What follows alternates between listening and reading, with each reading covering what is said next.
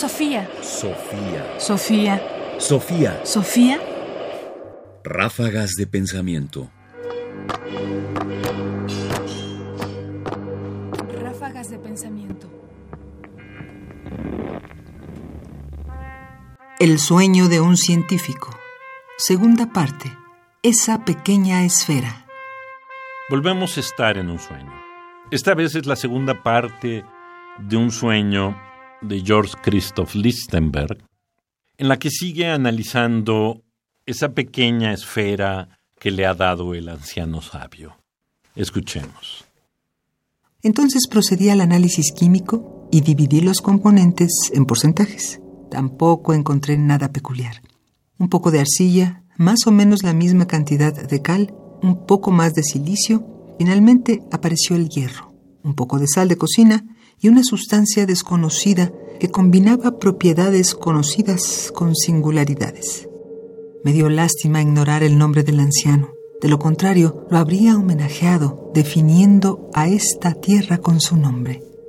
Por cierto, debo haber sido muy preciso en mis experimentos, pues al sumar todo lo encontrado, llegué a un 100 redondo.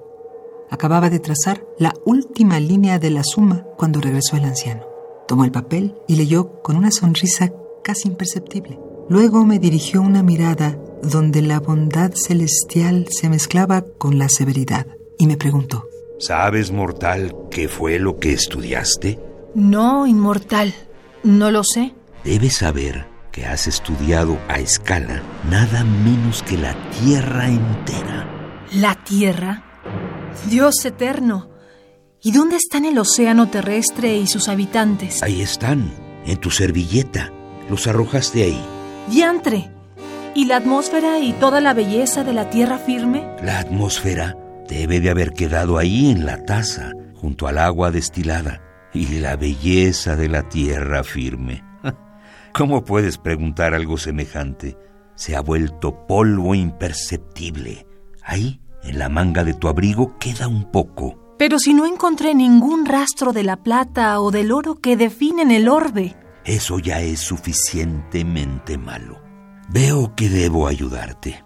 Debes saber que con tu punzón destruiste toda Suiza, Saboya, la parte más hermosa de Sicilia y una franja de África de más de mil metros cuadrados. Arrasaste del Mediterráneo al monte Tafel y ahí, sobre ese vidrio, ah, incluso ya han caído en parte, yacen las cordilleras, y eso que te saltó en el ojo al pulir el vidrio fue el chimborazo.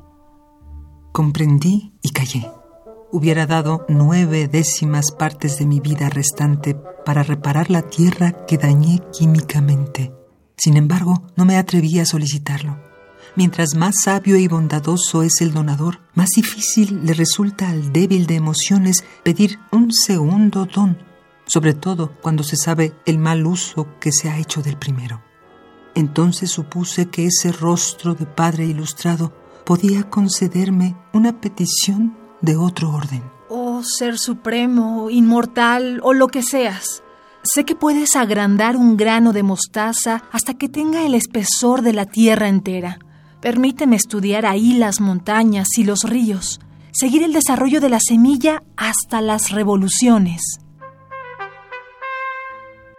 Georg Christoph Lichtenberg, Un sueño, texto publicado en el libro Aforismos.